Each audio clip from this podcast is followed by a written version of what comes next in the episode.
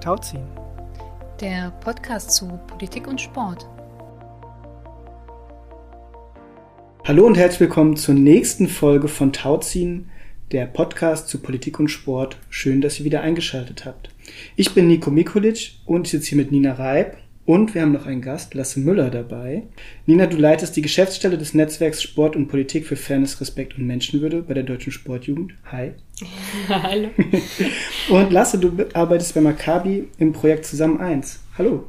Hallo, freue mich da zu sein. Sehr schön. Ja, und Nico, du arbeitest für mehrere Demokratieprojekte in der Sportjugend Hessen. Ja.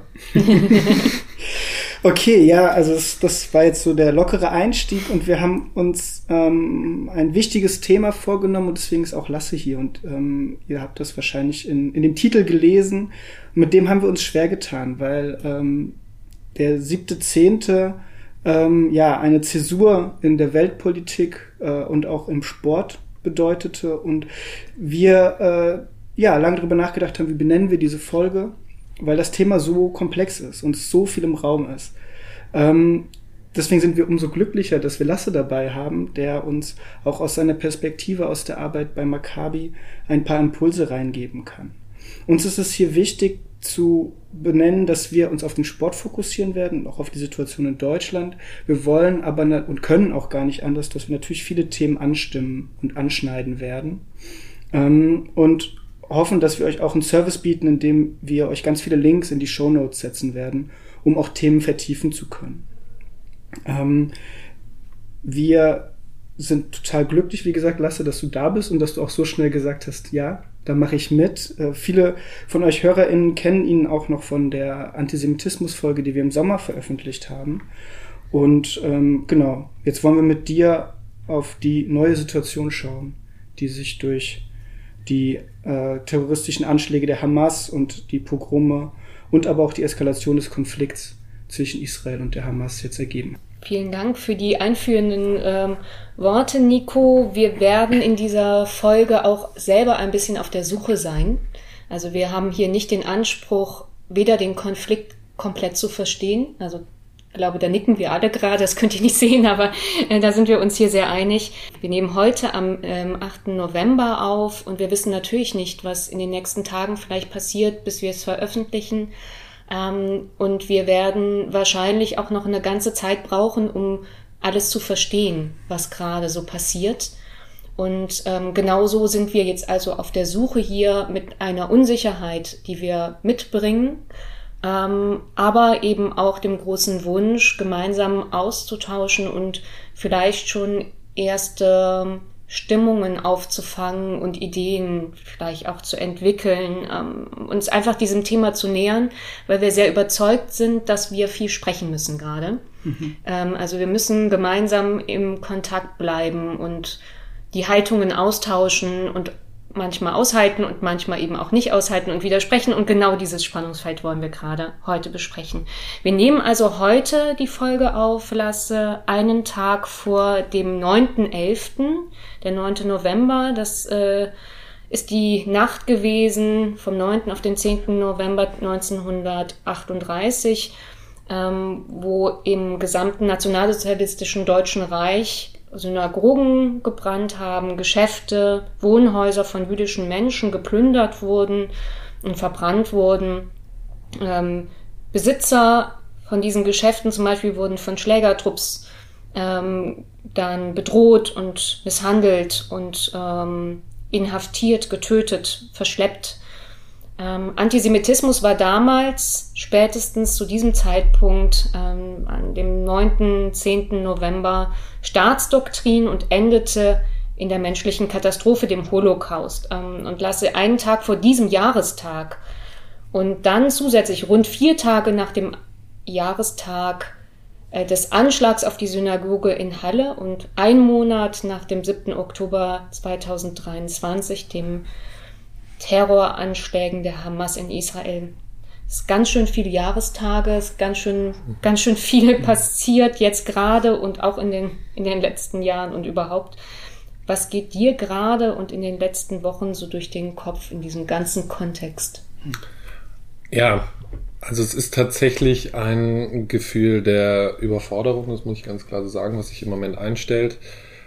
Wir erleben das oder ich erlebe das als Mitarbeiter einer jüdischen Organisation, dass wir einfach aktuell eine Bedrohungslage auch hier in Deutschland haben, wie wir sie vermutlich seit der Shoah noch nie erlebt haben, mit enthemmtem Antisemitismus in den verschiedensten Kontexten, was sich auch im Sport niederschlägt, aber wir haben es natürlich auch auf, auf verschiedenen Demonstrationen gesehen. Auf Social Media bekommen wir das auch als Organisation direkt mit. Ähm, und da ist natürlich dann erstmal die erste Aufgabe, die sich daraus ergibt, den Betroffenen beizustehen. Und da reden wir natürlich von Eltern, die in Sorge sind, ihre Kinder in die Kita zu schicken, zum Sportverein zu schicken, im Zweifel im Maccabi-Sportverein. Ähm, also das ist natürlich erstmal grundsätzlich eine sehr, sehr belastende Situation, insbesondere natürlich auch für die jüdischen Mitglieder bei uns im, im Verein, ähm, für die Präsidiumsmitglieder von Maccabi Deutschland. Ähm, das ist wirklich so, dass da aktuell sehr, sehr viel so im Automatismus gelebt wird. Und ja, auch persönlich, also ich sprach die, die Überforderung an. Es ist schon so, dass wir im Moment teilweise, zumindest punktuell, in so, in so Sinnkrisenmomente verfallen weil wir haben beim letzten Podcast, ähm, wie ich finde, sehr, sehr detailliert drüber gesprochen, wie Präventionsarbeit gelingen kann und dass es entscheidend ist, auch subtile Formen von Antisemitismus zu erkennen, zu dechiffrieren, zu verstehen. Angesichts dieser enthemmten Ausuferungen, die wir jetzt aber gerade haben, gibt es natürlich so Momente, wo man sich denkt, bringt das überhaupt was? Also hat es, hat es gegen dieses, gegen diese Welle des Hasses überhaupt irgendeinen Effekt? intellektuell, wenn man drüber nachdenkt, ist klar, natürlich hat es das. Es ist vermutlich umso wichtiger. Ähm, aber die Situation ist, ist definitiv kompliziert. Wenngleich, ähm, da kommen wir sicherlich auch noch drauf, wir zum Beispiel aus dem Sport andererseits natürlich auch eine breite Welle der Solidarisierung mitbekommen. Und das ist, glaube ich, ganz entscheidend in diesen Tagen.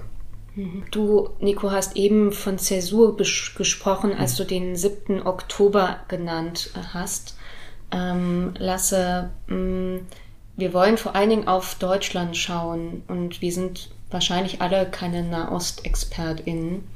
Ähm, aber dennoch die Frage, der 7. Oktober, aus den Gesprächen, die du geführt hast mit jüdischen Menschen, ähm, wieso würdest du oder würdest du sagen, das war eine Zäsur? Und, und wie hast du gehört, also was wurde dazu gesagt, zu dieser zu diesem 7. Oktober und was da geschehen ist in Israel auf israelischem Boden durch eine Terrororganisation. Ohne es jetzt im Detail zu wiederholen, ich glaube, viele haben Bilder leider Gottes im Kopf, weil das auch Propagandamaterial der Hamas war, was äh, die Social-Media-Kanäle geflutet hat. Aber wir haben auch viel gehört von, von anderen Menschen. Aber wenn du so auf diesen Begriff Zäsur schaust und auf das, was du in Gesprächen mit jüdischen Menschen in Deutschland, von Kolleginnen und Kollegen gehört hast. Was würdest du da, wie würdest du das einschätzen? Also ich würde das definitiv bekräftigen. Ähm, grundsätzlich würde ich sagen, steht es mir als, als nicht jüdischer Person erstmal nicht zu, das zu beurteilen, aber hier ist die, die Sachlage so eindeutig eben auch, was man, was man in Gesprächen mitbekommt, was man erlebt. Also wir haben zum einen die Situation in Israel mit eben einem, einem barbarischen Terroranschlag, ähm, stand jetzt, glaube ich, über 1400 äh, getöteten Menschen. Ähm, und nicht zu vergessen, ähm, eine Situation, in der aktuell noch über 200 Geiseln ähm, in Gefangenschaft sind. Ähm, und das hat natürlich Auswirkungen für Jüdinnen und Juden auf der ganzen Welt. Ähm, habe schon gesagt, die größte, die größte Eskalation des Hasses der Gewalt seit der Shoah, seit dem Holocaust. Und ähm, ja, Sabina Donat, unsere fachliche Leitung vom Projekt, ähm, die hat es schon vollkommen richtig eingeordnet. Das ist natürlich für Jüdinnen und Juden weltweit ein, eine Art Sekundärtrauma, weil es natürlich ähm, Erinnerungen an die Shoah triggert, weil es unmittelbare familiäre Verbindungen oder irgendwie anders über das Umfeld gibt. Und das ist eine Situation, die dermaßen belastend ist, ähm, dass man sich das empathisch vielleicht in Teilen vorstellen kann, in Gänze sicherlich nicht. Und ähm, es ist eben auch zu skizzieren, dass wir gleichzeitig erleben, dass keine 24 Stunden nach dem 7. Oktober es schon angefangen hat mit Relativierung, mit Täter-Opfer-Umkehr etc. Dazu eben der, der offene Hass auf den Straßen. Definitiv, also bei dem Begriff Zäsur würde ich, würde ich auf jeden Fall mitgehen. Ja, was ich so, so belastend finde an der Situation, dass, dass so eine große Gleichzeitigkeit von schrecklichen Dingen ist. Also das, was du beschreibst und die Angst, die jetzt äh, jüdische Menschen hier in Deutschland und weltweit verspüren, das, das äh, als Folge dieser, dieser Situation, das ist natürlich total belastend und gleichzeitig sind auch so viele weitere Dinge im Raum. Auch ähm, wenn man sich jetzt natürlich dann, wir werden natürlich medial geradezu bombardiert, äh, in Anführungsstrichen, aber mit Bildern von Bombardements, von, mhm. von Zerstörung, von unendlichem Leid. Ähm, und das belastet natürlich und das macht das, glaube ich, so schwierig, weil das so hoch emotional ist, diese Situation zu fassen. Ähm, und ich stelle mir das immer vor, weil ich hatte ja auch in einer Folge mal erzählt, dass ich meinen äh, meinen Zivildienst damals in der jüdischen Gemeinde hier in Frankfurt gemacht hat und, und dann erst erlebt habe, was für ein Sicherheitsapparat dort existiert wie man je, also wie ich monatelang, auch wenn sie mich kannten, äh, an, der, an der Pforte immer noch kontrolliert wurde, immer durch den Metalldetektor gehen musste. Und mir jetzt vorzustellen, dass, ähm, dass das ja dann jetzt quasi noch viel relevanter ist und vielleicht auch wahrscheinlich auch irgendwie Sicherheitsmaßnahmen nochmal anders gelebt werden und das Unsicherheitsgefühl so stark zunimmt, ähm, das ist, also das macht es so schwer greifbar und das macht es so, also das macht es so emotional und es macht es so schwer auch über viele Dinge zu sprechen. Ähm, ich, ähm, ja, das ist einfach so, so komplex. Ist, Definitiv. Ja. Also ich, ich würde da gerade auch nochmal einsteigen. Also dazu gesellt sich ja einfach seit Jahrzehnten so ein, so ein mehrheitsgesellschaftliches Zerrbild, ob denn eben diese Sicherheitsmaßnahmen überhaupt notwendig mhm. seien. Und mhm. ähm, Nina, du hast eben das, das Halle-Attentat angesprochen. Selbst da gab es ja, wenn man das, wenn man das rückblickend betrachtet, natürlich äh, große mediale öffentliche Reaktionen. Aber unmittelbar danach waren wir wieder genau an dem Punkt, dass ähm, jüdische Gemeinden, jüdische Institutionen in einer Art Rechtfertigungssituation sind, warum sie denn dieses äh, Sicherheitspersonal benötigen, ob es denn wirklich so eine gefährliche Situation sei. Und müssen wir nicht, müssen wir nicht betonen, aber es ist natürlich eindeutig, niemand wünscht sich, dass das notwendig ist. Mhm. Und da haben wir so eine, ja, fast zweite Viktimisierung. Also zum einen der Schutz ist nötig, zum anderen muss ich erklären, warum der nötig ist. Das ist natürlich eine, eine absurde Situation. Ja. Ja.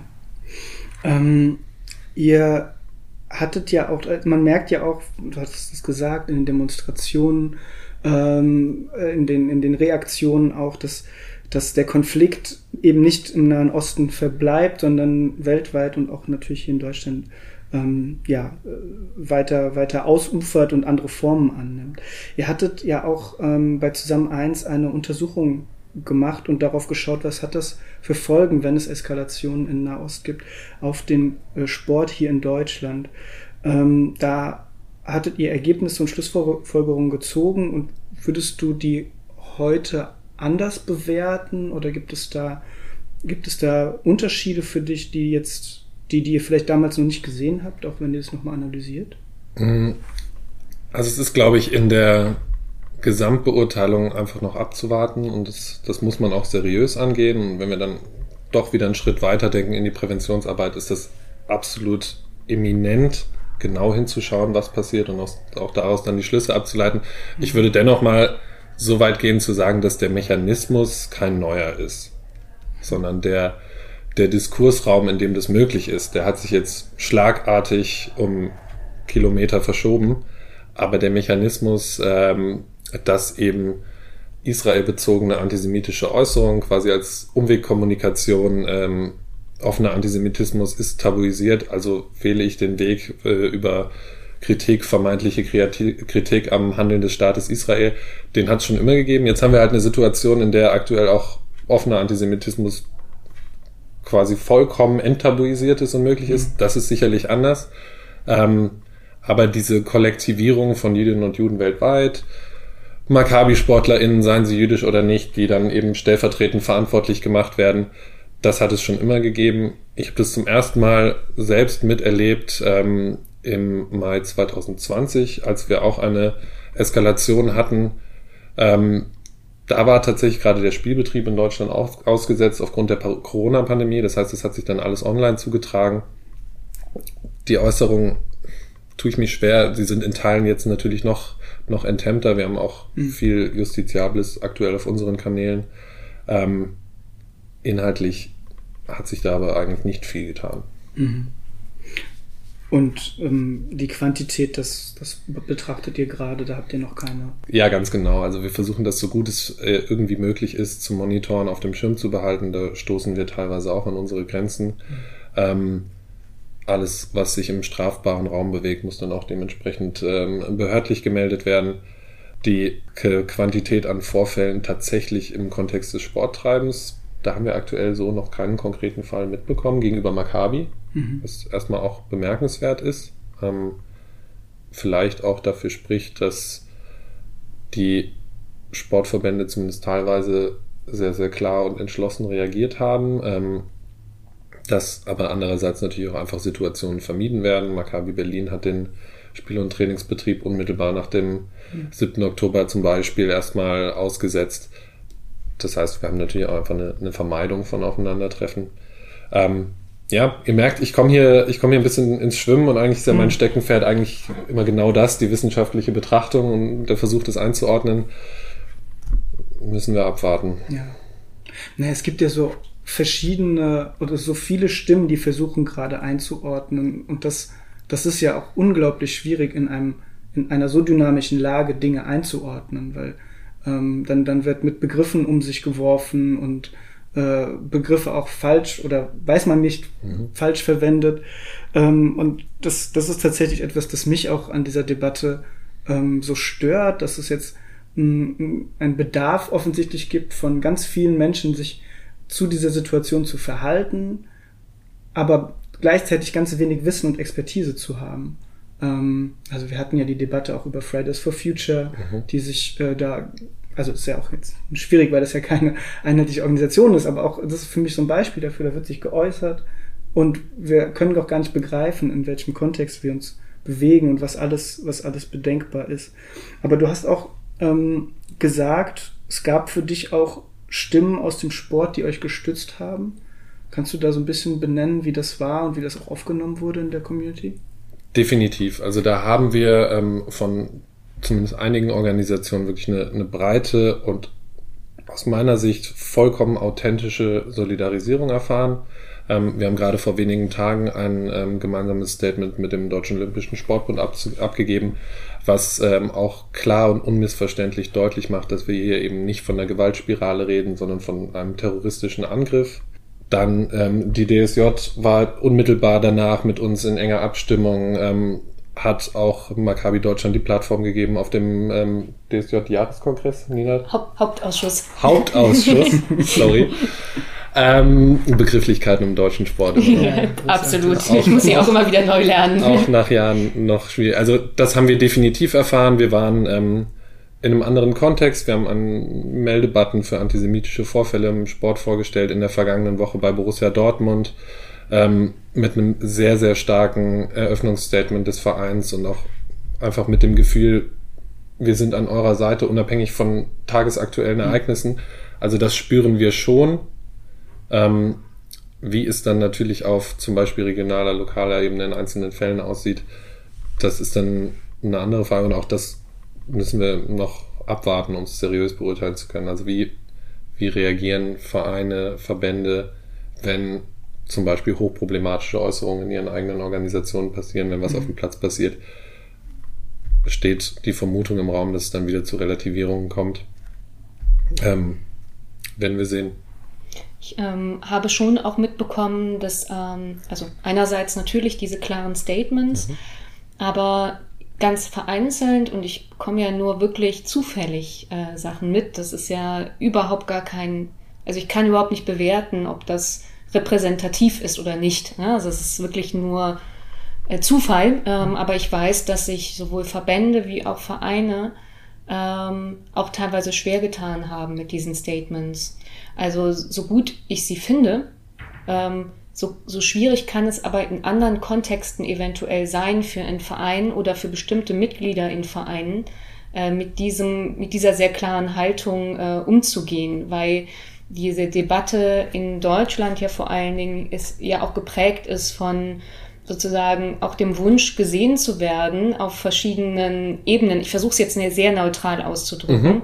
und eher pädagogisch äh, und äh, ein bisschen versuche auch sozusagen empathisch an diese Sache ranzugehen und, äh, und nicht vorzuverurteilen, auch wenn ich äh, transparent machen muss, dass in manchen Situationen mir das nicht gelingt. Aber ich versuche es gerade jetzt äh, mhm. mal zumindestens zu praktizieren. Ähm, also es gibt eben verschiedene ähm, Blickwinkel auf diesen Konflikt und die sehen unterschiedlich aus und ähm, da gibt es eben auch manche Personengruppen, die jetzt gerade sich in diesen Statements nicht genug gesehen fühlen. Und da frage ich mich ganz offen, ähm, wie, wie kann man einerseits klar ähm, sozusagen das benennen, was wir benennen wollen. Und das ist eben eine Solidarität mit Israel, es ist eine Solidarität vor allen Dingen, aber auch mit den jüdischen Menschen in Deutschland ähm, und den jüdischen, dem jüdischen Verband zum Beispiel und den Verein. Ähm, und andererseits aber eben dennoch auch das Gefühl zu geben, dass, dass, dass die anderen Menschen mit in ihren Nöten, in ihren Sorgen, in mhm. ihren Verbundenheiten, auch mit anderen Gruppen, ne? mit, mit, ähm, mit Menschen in palästinensischen Gebieten, die jetzt auch Not erfahren, äh, Flucht sind, wo es äh, auch äh, viele Opfer gibt und sich da viel mehr verbunden fühlen. Und also genau diese, diese Konfliktlinie, die treibt mich um. Ähm, so, und was bewirken wir mit unseren Statements? Ich will wirklich nicht sagen, dass wir sie nicht machen, also nicht nicht mhm. machen sollen. Auf keinen Fall. Ich mhm. stehe 100% dahinter. Ich finde es stark und wichtig und richtig. Und auch zu einem guten Zeitpunkt. Also, dass es schnell passiert ist, war wichtig. Und dennoch frage ich mich, wie, wie gehen wir mit diesem anderen um? Mit, dieser, mit diesem anderen Punkt.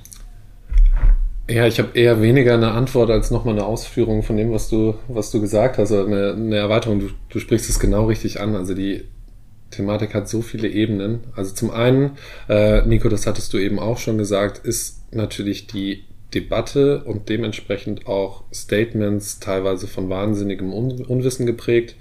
Ähm, das erleben wir ja teilweise, dass auch einfach äh, zum Beispiel Gaza und die Westbank einfach, dass der Unterschied überhaupt nicht bekannt ist. Also wir reden von, von wirklich einem Mangel an absolutem Basiswissen. Dann haben wir teilweise eine absolute Verwässerung dadurch, dass es eben ähm, falsche Vergleiche mit anderen Konflikten gibt, ähm, dass so ein Statement ähm, so schrecklich auch äh, über Gleichzeitigkeit haben wir auch gesprochen, so schrecklich auch andere Geschehnisse in der Welt gerade sind, natürlich seinen Stellenwert verliert, wenn es verlesen wird mit dem Hinweis auf ähm, andere Ereignisse in der Welt gerade.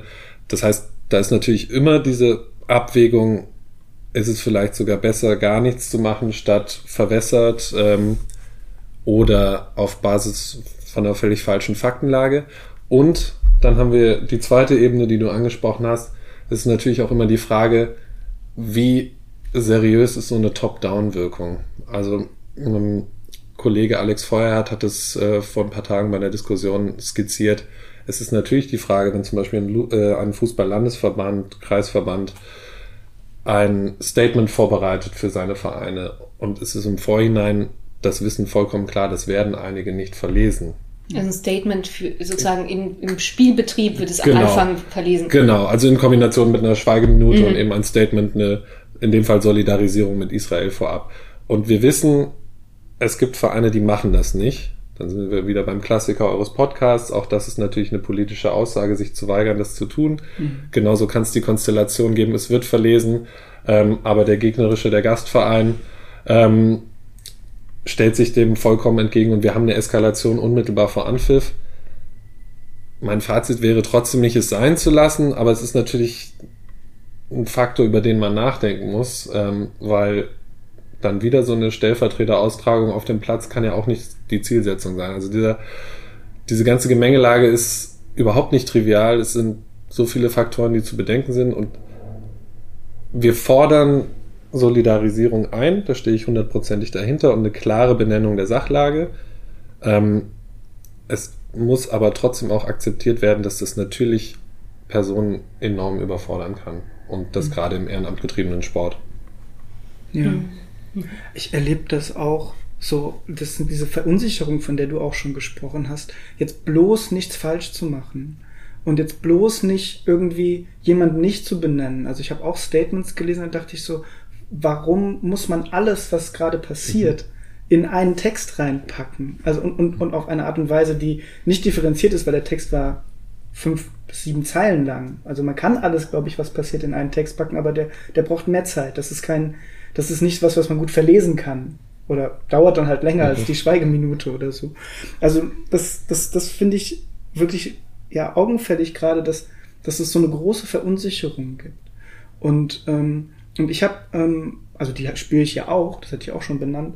Ich dachte, ich merke, dass es ganz gut tut, auch an manchen Stellen einfach zu benennen, was alles so im Raum ist. Und das ist jetzt nicht abschließend, aber es gibt eben, es gibt die, den, den, den Terroranschlag vom 7. Oktober, es gibt ähm, gleichzeitig jetzt aber auch viel Leid in, in, in Gaza. Es gibt äh, ein, eine, eine, eine, also Antisemitismus in, in, äh, in muslimischen äh, Ländern und in der quasi Staatsräson ist teilweise oder nicht nur teilweise. Und es gibt also so viele verschiedene Aspekte, die diesen Konflikt auch beeinflussen. Und manchmal finde ich es hilfreich, die zumindest zu benennen, aber dann auch klar zu machen, jetzt reden wir nicht dezidiert über mhm. alles wir machen nicht alles, sondern wir machen, wir schauen jetzt auf die Folgen beispielsweise vom 7. Oktober oder wir schauen äh, auf, auf, äh, auf Statements, die vielleicht mehr, äh, mehr Substanz haben als Dinge, die äh, passiert sind. Ja. Ich glaube, es wäre auch wichtig, ähm, dass wir eingestehen, dass wir den Konflikt nicht verstehen gerade, hm. zum Teil. Hm. Ähm, und dadurch eher weniger als mehr machen. Mhm. Ne? Und dann eher zusammen sprechen und, und weniger Positionierung. Also ich, die Positionierung vielleicht auf bestimmten Ebenen ist gut und wichtig, aber im, ähm, im, im Zwischenmenschlichen, äh, also im, im, im Miteinander äh, quasi vor Ort, brauchen wir vielleicht weniger Positionierung und das sage ich, wo ich eigentlich groß immer das äh, ähm, gerade ähm, sozusagen einfordere, dass Menschen sich äh, positionieren, sondern vielleicht eine offene Suchbewegung gemeinsam ähm, mit Grenzen. Und die ja, Grenzen ja. sollten dann schon auch natürlich vorher klar sein. Also das sind Grenzen, die Menschenwürde verletzen. Das sind äh, wirkliche Unwahrheiten, die ähm, auch bewusst genutzt werden. Also nicht nur Unwahrheiten, weil man es nicht anders weiß, wo es vielleicht dann eben dieses Gespräch braucht, um gemeinsam sich auf den Weg zu machen, vielleicht bestimmte Dinge zu klären. Ähm, aber es gibt ähm, auch Dinge, die werden gesagt, falsch gesagt, also Stichwort Fake News, weil man das sozusagen politisch will. Das hat eine mhm. Agenda. Mhm. Das ist natürlich, das sind natürlich No-Gos. Aber ansonsten eher so in dem pädagogischen Gespräch zu sein. Also ich ähm, habe sozusagen auch mitbekommen, ähm, dass zum Beispiel ein, ein Jugendwart eines Vereins ähm, sich gerade richtig Sorgen macht, weil er Angst hat, dass, ähm, dass seine, ähm, seine Spieler gerade abrutschen. Und zwar abrutschen in extremistische Strömungen, Gruppen, äh, unter Hamas-Gruppen in Deutschland, wie auch immer, wer da gerade äh, sagen hat.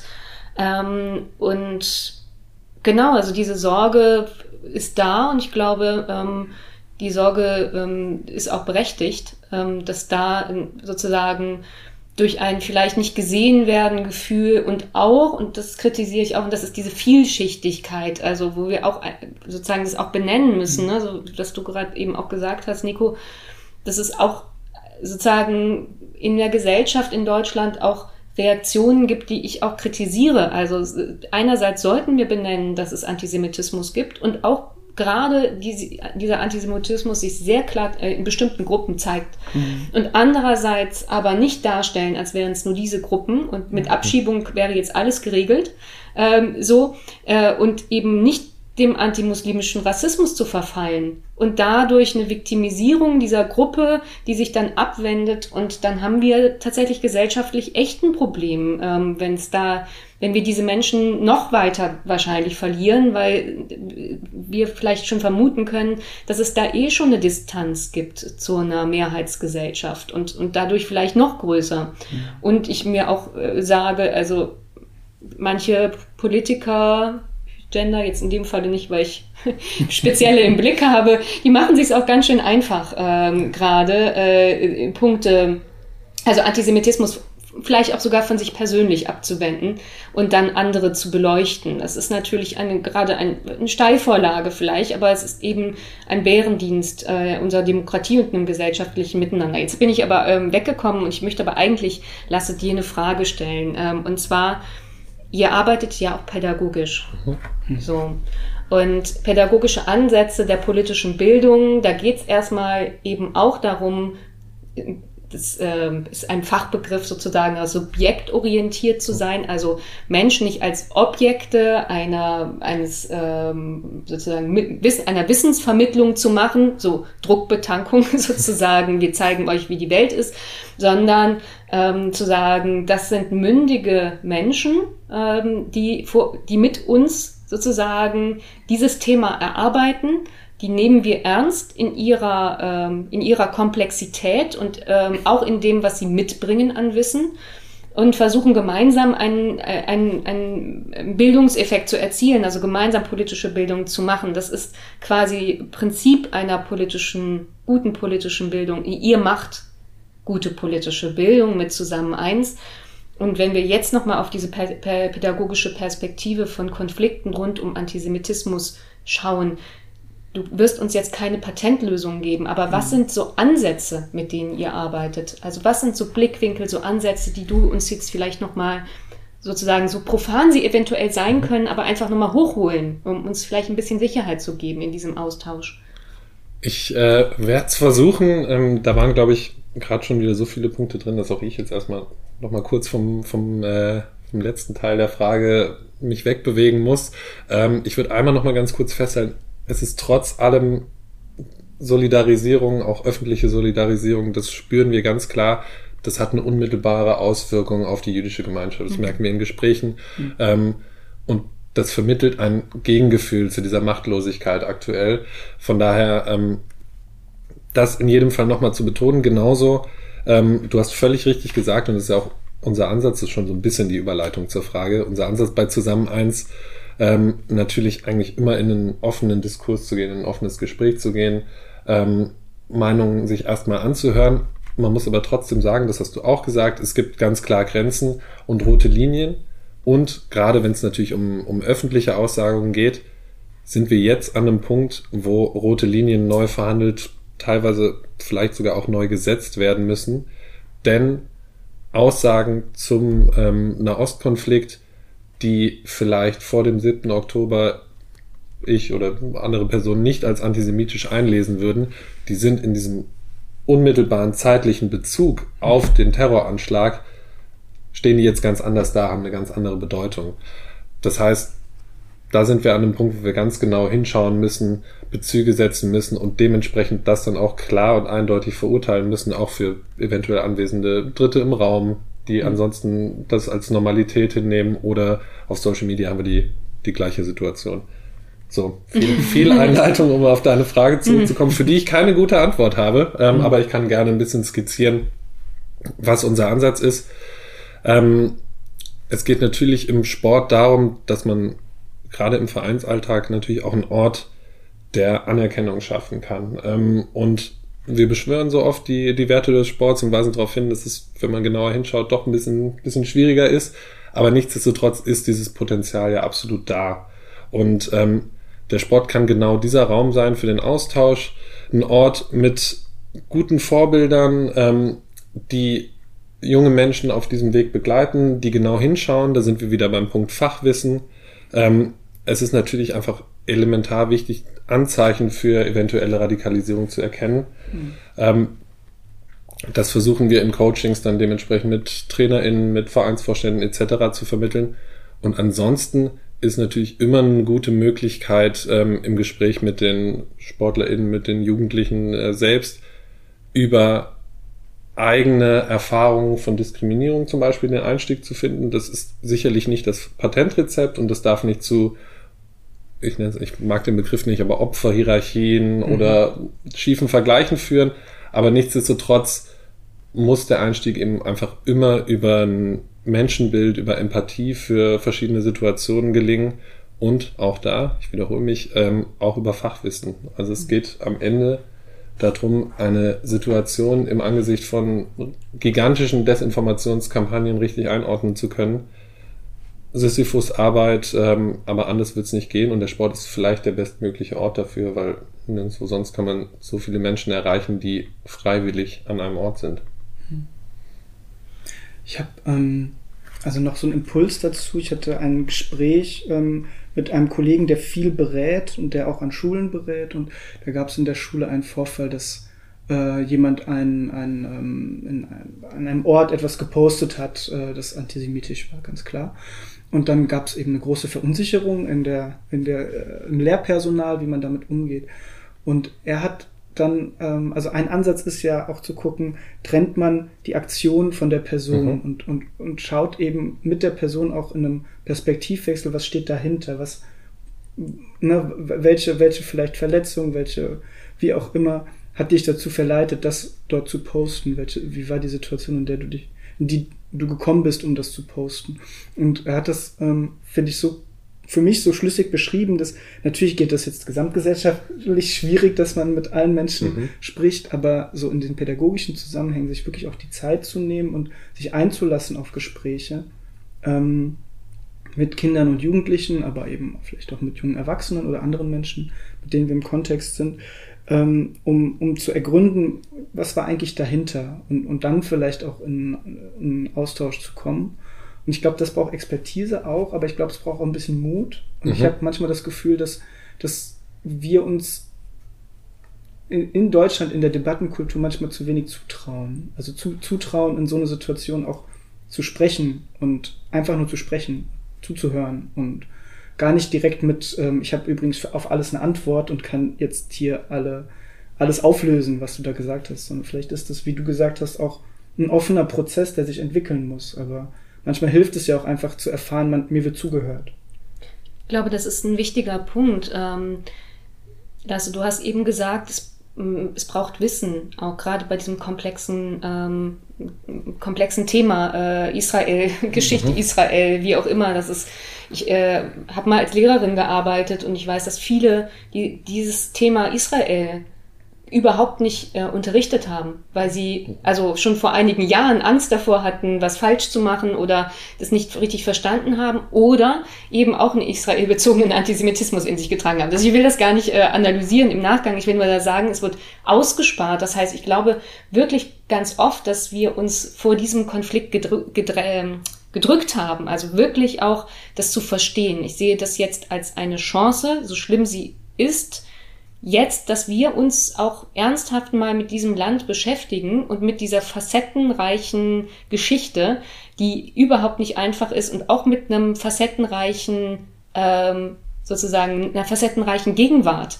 Weil auch das blenden wir ja jetzt gerade so ein bisschen aus. Also Solidarität mit Israel heißt nicht unbedingt eine so, volle Solidarität mit einer israelischen Regierung. Ja. Äh, und wir blenden aus, dass ähm, viele Menschen jetzt äh, monatelang auf die Straße gegangen sind und gegen die Regierung protestiert haben und auch jetzt Kritiker sind ähm, im eigenen Land und ähm, gerade nur schauen, weil sie sagen, wir möchten aber gern, dass unser Land weiter besteht. Das heißt, ist das unsere Priorität. Ähm, aber alles andere schauen wir uns trotzdem an. Und all diese, dieses, diese Facetten, dieses Facettenreichtum, also mein, meine Einladung ist jetzt nicht zu verschrecken vor dieser Komplexität, sondern das sozusagen als Anlass zu nehmen, dieses Land, diese Region, diese verschiedenen historischen Bezüge wirklich gut zu verstehen. Und das Gute ist, dass jetzt im Moment so enorm viele Angebote auch sind, wo wir einfach eine Chance haben, uns wirklich nochmal mit, mit auseinanderzusetzen und ernsthaft äh, das zu verstehen, weil was wir schon auch wissen müssen, das ist eine Demokratie und die einzige dort in der Region. Das ist für uns wichtig als Demokratie in äh, Westeuropa auch andere Demokratien in der Welt äh, als Partner zu haben und das ist nicht weit weg, sondern es ist für uns eine elementar wichtige äh, Region mhm. und natürlich eben auch persönliche Bezüge, die da sind, äh, eben in äh, in unsere Gesellschaft. Da haben wir ja schon ähm, drüber gesprochen. Und nur noch mal ein so ein Punkt auf, äh, auf das Pädagogische und dieses, diese Frage von Wissen. Auf der anderen Seite würde ich auch äh, sagen, Trainerinnen und Trainer müssen trotzdem keine SpezialistInnen in diesem Konflikt sein. Ähm, so, sie sollten einerseits eben diesen Ansatz fahren, der Beziehungsarbeit für die anderen, für die jungen Menschen da zu sein und offen zu sein für die Nöte. Und der zweite Punkt ist, immer wenn es dann nochmal Unterstützung braucht, gibt es eben andere Organisationen, die diese Unterstützung auch mhm. zusätzlich bieten. Also entweder zusammen eins, ihr geht eben in die Organisation, könnt, könnt da auch beraten, könnt auch ähm, Antisemitismus nochmal als, als Thema setzen und vermitteln. Und es gibt eben auch genauso auch in der Kommune, im Ort sicherlich Expertinnen und Experten, ähm, die zu Rate gezogen werden können und mit denen man sich auch nochmal austauschen kann. Also sowohl einerseits die Einladung, selber nochmal äh, diesen Schritt zu gehen und sich einzulassen auf diese vielfältige Geschichte, die ja konfliktreich ist, aber auch sehr reich ist. Also das sind nicht nur die Probleme anzuschauen, sondern mhm. auch das, was dort äh, über Jahre auch geleistet worden ist. Ähm, so, das ist der eine Punkt. Und der andere Punkt ist ähm, pädagogisch sozusagen, Schuster bei, bleibt bei deinen Leisten. Ähm, sozusagen im Gespräch mit den jungen Menschen und das, was mich überfordert als Trainerin, als Trainer, weil ich einfach keine Nahostexpertin bin, dann eben irgendwo anders reinzuholen. Ja, also ganz wichtig, dass du das nochmal einordnest und äh, jetzt rückblickend war ich da, glaube ich, auch eben ein bisschen unpräzise.